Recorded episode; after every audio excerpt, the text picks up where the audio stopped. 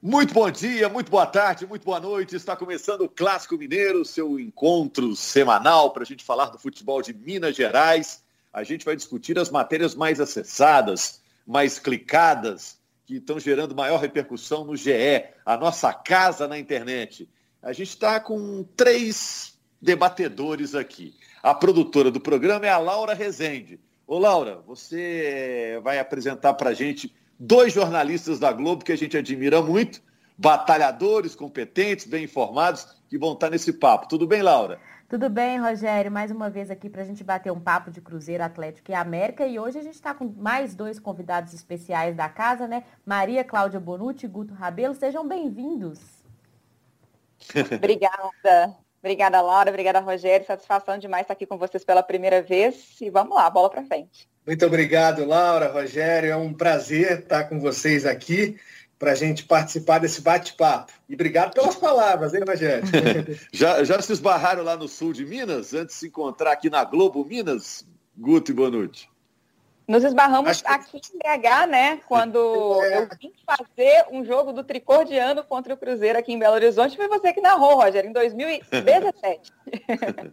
Tive o prazer de trabalhar com a Bonucci aqui. Sempre que eu ia para o sul de Minas, eu acompanhava ela de perto lá pela TV.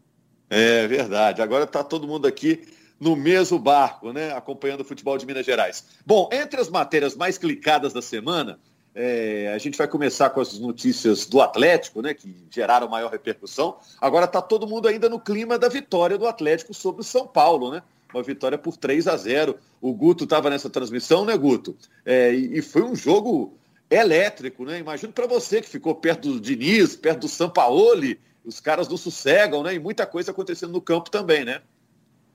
Foi legal participar dessa transmissão, porque o jogo foi muito bacana e, e acho que desafiador para o repórter ali, porque são dois técnicos muito agitados, né? A gente fica tentando entender o que eles falam, o que eles estão pedindo para os jogadores.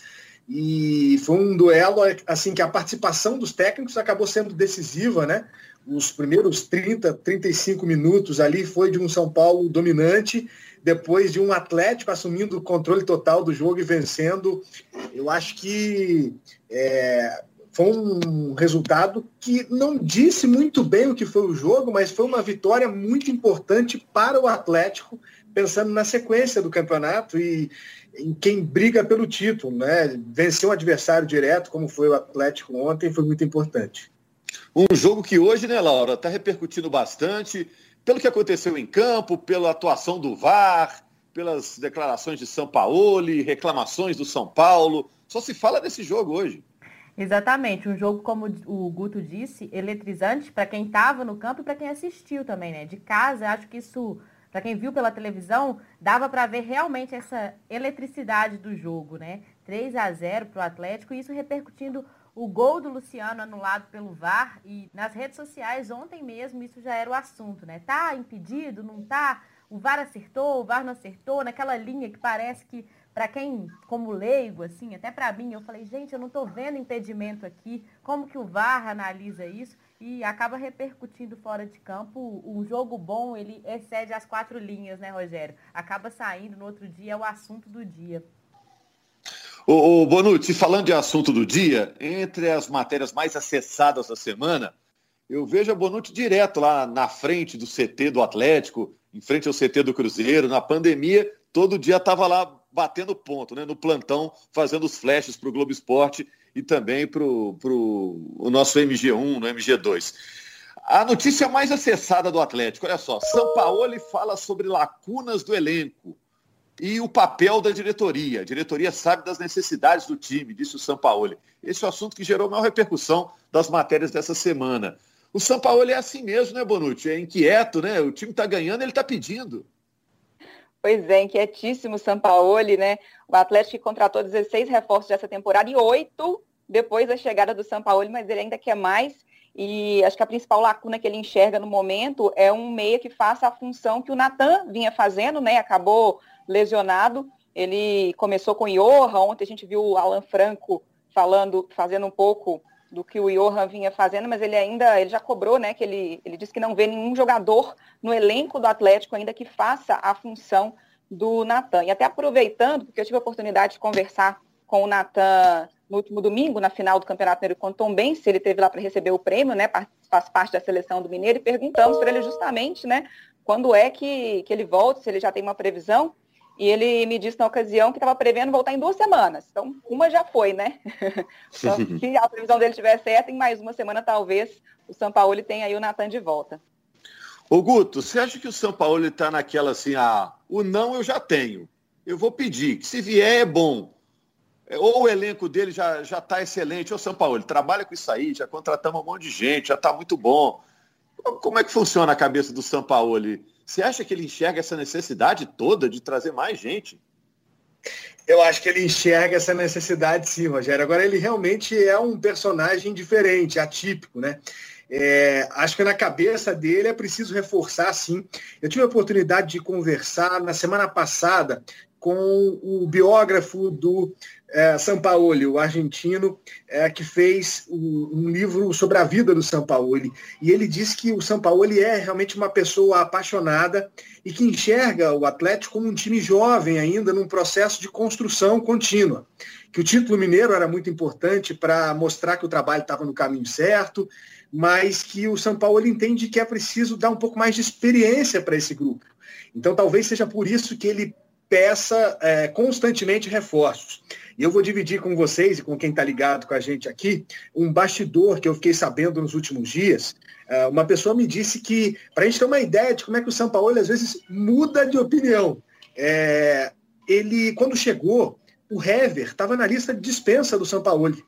É, seria um dos jogadores que não ficariam mas depois, com os treinamentos, uh, o Hever acabou demonstrando para ele que tinha condições de ficar. Hoje é titular e capitão do time. Então, quer dizer, é, o São Paulo é um cara que muda constantemente de ideia, sim. É, não é um cara com uma posição definitiva, formada. Talvez o Rafael seja um cara que esteja convencendo também o São Paulo. Agora que o tempo inteiro ele está pedindo reforços, ele está. Sobre o Hever, inclusive, também na final do Mineiro, na hora de receber o prêmio né, de um dos melhores zagueiros do campeonato, ele desabafou sobre isso, né? Ele falou assim, olha, é, no início da temporada, muita gente achou que eu não teria mais espaço. E eu estou mostrando que eu ainda tenho futebol, né? Ainda tenho muito para mostrar. Ele desabafou sobre isso. É, e para mostrar a paixão do Sampaoli pelo futebol, como disse o Guto, no início da carreira, teve um jogo que ele foi expulso acompanhou o restante da partida em cima de uma árvore. Tem uma foto famosa lá na Argentina, ele em cima da árvore, orientando o time em cima da árvore, em cima da mangueira, né? É, e, e, falando também, Guto, sobre o que você disse dele mudar de opinião, o que é uma, uma qualidade, né? É, no Santos aconteceu isso também com o Sacha, né? Estava fora dos planos Verdade. dele lá no Santos. Ele aprovou o Sacha com o esforço do Sacha e agora recebe o Sacha, inclusive, no Atlético de volta. Você falou também sobre o título mineiro. A outra reportagem que a Laura separou para a gente, né, Laura? Que foi destaque no GE, a nossa página na internet, é que o São Paulo disse que o título mineiro é um pontapé para o time não esquecer da necessidade de títulos. Time grande é isso, né? Time grande se alimenta de títulos, né? E fazia tempo que o Atlético não vencia o Campeonato Mineiro, né? Desde 2017 o Galo não vencia o Mineiro, acabou conquistando esse, esse, título importante não só para o Atlético, mas também para o Sampaoli, que foi o primeiro título dele no Brasil e há cinco anos que o técnico também não, não era vencedor de um título. Acho que ele estava com saudade de levantar uma taça. E pensando já na frente, né? O, o Atlético tem essa necessidade muito grande de ganhar o brasileiro, um título que não ganha há muitos anos.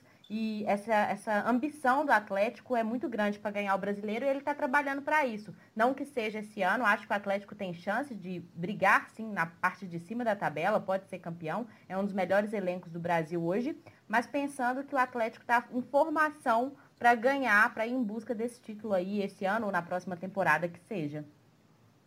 Vamos falar mais do Atlético daqui a pouquinho, os personagens da semana, mas vamos apiar. Vamos apiar para o Cruzeiro. Bom, a reportagem que gerou maior repercussão no GE, na nossa página na internet nessa semana, é a que tem o seguinte título: Cruzeiro impedido de inscrever jogadores. Foi punido pela FIFA porque ele não pagou ao Zória da Ucrânia é, a grana referente ao William Bigode. Isso é de 2014. Então a gente vê que o Cruzeiro tem problemas já há muito tempo, né? E tá com uma imagem muito ruim na FIFA, né, Bonucci? Tudo que cai na FIFA o Cruzeiro acaba sendo punido, né? penalizado, né? Pois é, sobre essa essa última punição, até o Cruzeiro trata como um mal entendido, né? Ele já tinha anunciado Isso. um acordo com o Zória para pagar essa dívida parcelada e acabou sendo surpreendido com essa punição. É, o presidente do Cruzeiro, Sérgio Santos Rodrigues, falou hoje, hoje sexta-feira, né, que a gente está gravando é, na live sobre essa situação, que eles já estão trabalhando para conseguir resolver isso, porque inclusive o Cruzeiro já teria reforços engatilhados para poder apresentar e agora ficou pendente essa situação aí, né? Primeiro precisa dar permissão para registrar novos jogadores para poder anunciar aí reforços. É, inclusive o Marquinhos Gabriel é, estaria saindo do Atlético Paranaense e voltando para o Cruzeiro. Seria problema inscrevê-lo, né? Né, Laura? Verdade. E uma notícia de última hora também, Rogério, o Cruzeiro anexou uma carta é, ao processo, a esse processo, uma, o presidente apresentou uma declaração do ex-dirigente do Zória que reforça a versão do clube, é, como a Bonucci disse, de ser um mal entendido. O Cruzeiro está buscando recorrer dessa decisão da FIFA, né? E apresentou hoje uma carta com, assinada pelo ex-dirigente do Zória com o pagamento dessa dívida do Cruzeiro. Tomara que seja um mal entendido, só que, né, Guto, tem sempre um trâmite, né? Quanto tempo demora para resolver isso? O Cruzeiro precisa de jogadores para ontem, né? Esse é um aspecto, né, Rogério? Eu acho que além desse problema financeiro é, ser um problema permanente e, e muito preocupante, tem a questão técnica dentro de campo, que essa está muito urgente, né? O Cruzeiro está bem perto da zona de abaixamento na Série B do Campeonato Brasileiro, até pelo fato uh, de ter tido problemas financeiros e de ter problemas financeiros, porque perdeu seis pontos, né? Se não fossem os seis pontos perdidos, o Cruzeiro não estaria tão lá embaixo na tabela. Mas o que é mais preocupante dessa questão financeira agora é exatamente o fato dela inviabilizar os reforços, né? Que o Cruzeiro tanto precisa, porque não está conseguindo se acertar dentro de campo e a chegada de alguns jogadores é muito importante para o Cruzeiro conseguir um crescimento na Série B. Bom, essa semana até saiu, que é, na nossa página na internet apareceu também, a gente já teve que repercutir, né, Laura? É, que o site do Cruzeiro foi invadido e anunciou a contratação do Messi. Essa foi uma das matérias mais clicadas no GE essa semana. Eu acho que todo torcedor cruzeirense queria que essa não fosse uma fake news, né? Que fosse verdade que o Messi estaria aí chegando e sendo uma opção para tirar o Cruzeiro dessa crise profunda que o clube vive. Mas na verdade não passou de uma brincadeira, como aconteceu não dessa forma de hackearem o site do clube e postarem a notícia, mas circulou na internet foto do Messi com camisas de vários times brasileiros. E hoje, né, sexta-feira, a notícia do GE. Globo que o Messi fica no Barcelona uma notícia que todo mundo já achava que estava resolvida, que o Messi não ficaria no time, estava querendo um novo ambiente para trabalhar e acabou ficando. Bom, é, o que não foi brincadeira, parece brincadeira, mas não é, foi uma declaração do Lisca, né, Laura? É, que gerou também muito impacto. O Lisca defendendo o América com unhas e dentes. O América faz boa campanha na Série B. Conta pra gente.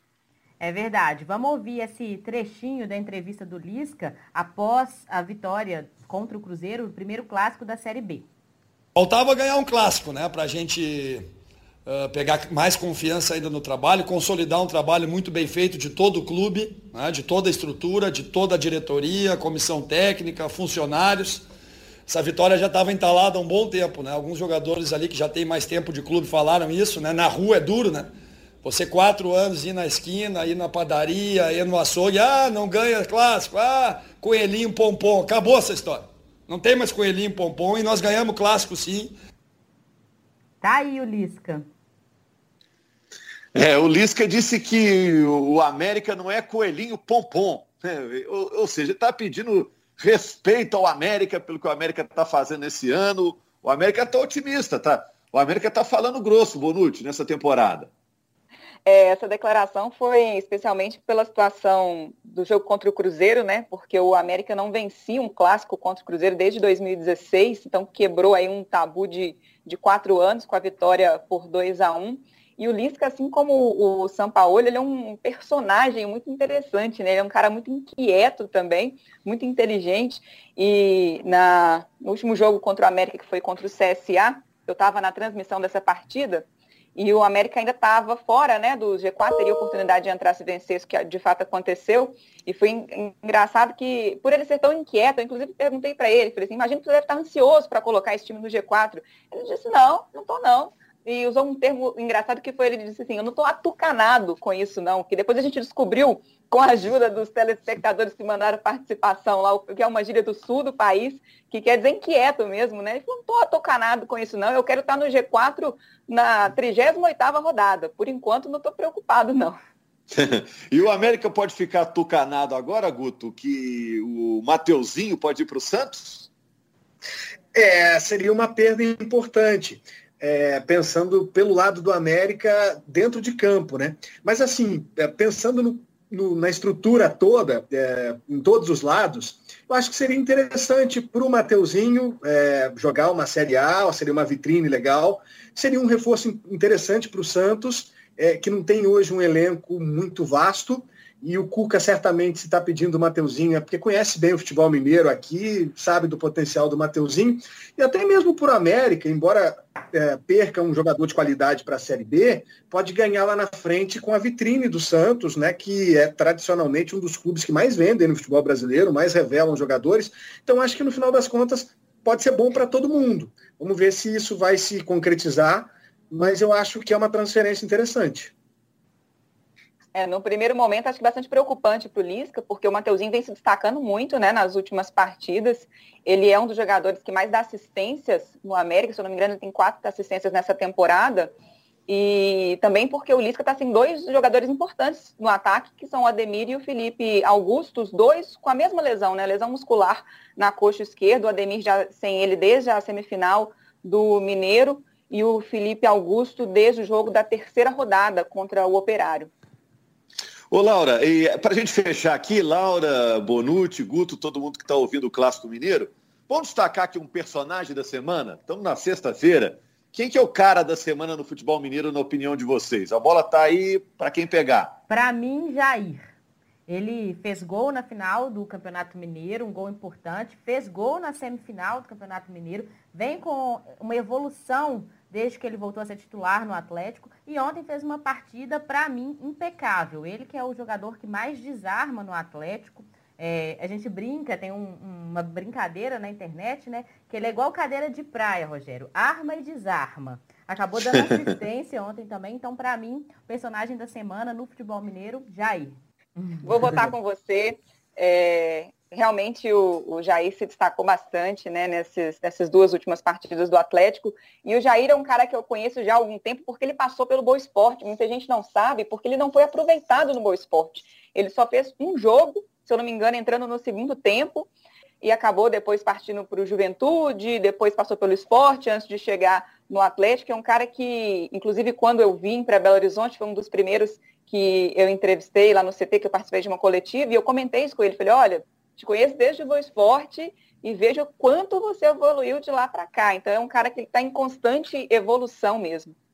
Acho o Jair um personagem tanto é, muito bem escolhido. É, eu vou escolher um outro personagem. Para mim, o personagem da semana é o Alan Franco, também jogador do Atlético.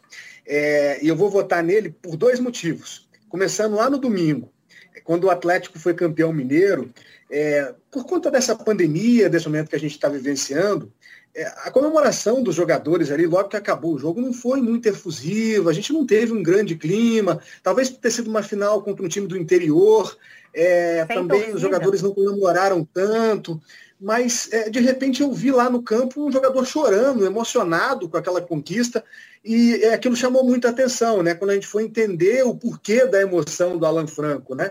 Ele tinha perdido o pai, é, se não me engano, ali no mês de maio ou junho, por conta da Covid-19. É, então, era o primeiro título que ele conquistava é, sem o pai aqui. É, veio para o Brasil, transferência para um clube grande do futebol brasileiro, ele jovem, com 22 anos. E aí, poucos dias depois de toda aquela emoção, ele é o cara do jogo contra o São Paulo, um jogo importantíssimo para o Galo, faz dois gols pela primeira vez na carreira e o torcedor do Atlético ainda não conhecia muito bem ainda esse Alan Franco, já começa a enxergar um jogador de muito potencial que pode contribuir muito para o Atlético, por isso que eu fico com ele como personagem da semana. Em relação à perda do pai dele, Guto, É, no início da semana, a gente conversando com algumas pessoas do Atlético, jogadores, elenco, os próprios jogadores, colegas dele, disse que não sabiam é, da perda do pai, de tanto que ele foi discreto com tudo isso, de não falar. Foi uma surpresa para todo mundo quando viu aquela cena dele chorando. E eu perguntei para algumas pessoas se elas sabiam o que estava acontecendo, como que aquilo estava sendo tratado ali no Atlético, até para um apoio de amizade, etc. E algumas pessoas disseram, a gente não sabia. Assim, ele foi muito reservado. Eu acho que aquele momento ali da comemoração foi uma comemoração dele extravasar um pouco aquilo tudo que ele estava passando sozinho, sabe? Verdade, ele estava é. até com uma fotinha do pai. Eu também destacaria o Alan Franco, realmente um cara que desabrochou nessa semana, né, depois da chegada dele ao Atlético. Bom, Laura, Bonucci, Guto, prazer falar com vocês. Foi muito legal o papo. Prazer foi todo meu, Rogério. É, nem vi o tempo passar. Ficaria muito mais tempo aqui. Voltem é, sempre. Essa sensação também. Obrigado pelo convite. Estamos aí à disposição. Valeu, Bonucci, Guto, parabéns pelo trabalho. Laura também, sempre impecável na produção do Clássico Mineiro. Laura. Obrigada, Rogério. Até a próxima. Um abraço, estamos de volta na semana que vem, no finalzinho da semana, com mais uma edição do Clássico Mineiro. Tchau.